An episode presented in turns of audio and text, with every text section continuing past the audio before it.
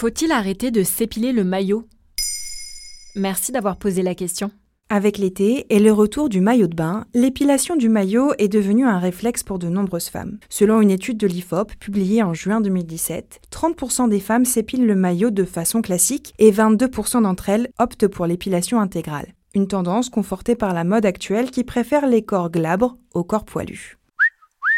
C'est vrai qu'on a aussi tendance à penser que les poils ne sont pas esthétiques. Peut-être pas selon les goûts actuels, pourtant ils ont une fonction. Comme l'indique l'infectiologue Jean-Marc Bobot, auteur du livre Microbiote vaginal, la révolution rose aux éditions Marabout, dans une interview accordée à France Info. Les poils pubiens sont une barrière. Les retirer facilite la pénétration des infections. Chez les femmes épilées, le risque d'attraper une infection sexuellement transmissible est multiplié par 2,6. Même pour des infections qui n'ont pas de rapport avec la peau, comme les chlamydia, le risque est multiplié par 1,7. La disparition des poils entraîne également des risques accrus de cystite et de mycose. Autre intérêt, les poils limitent les frottements entre nos vêtements et notre zone intime, ce qui limite les démangeaisons et les grattages qui peuvent causer des micro-fissures et des infections.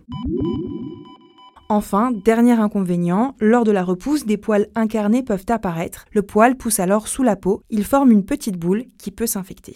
Est-ce qu'on peut encore s'épiler alors? Selon une étude de 2016, publiée dans la revue JAMA Dermatologie, 59% des Américaines ayant participé à l'étude sont convaincues que l'épilation rend leur sexe plus propre. Mais l'épilation est fortement déconseillée par les professionnels de santé. L'épilation définitive notamment pourrait être problématique. Cette technique détruit le follicule pileux grâce à un laser mais en détruisant la glande qui produit le poil, on assèche la vulve car la glande participe aussi à la lubrification de la vulve. Comme l'indique Jean-Marc Bobot, cette zone est humide, elle a un microbiote particulier. Or, si l'on enlève ses poils, elle devient une zone sèche, ce qui n'a plus rien à voir. D'ailleurs, selon Jane Gunther, une gynécologue très connue aux États-Unis et autrice du livre La Bible du vagin, publié aux éditions First, l'épilation pourrait également interférer lors des rapports sexuels. Dans une interview donnée à la BBC, elle explique. Les poils pourraient jouer un rôle dans les rapports sexuels car ils sont attachés à des terminaisons nerveuses. C'est pour cela que les retirer fait si mal.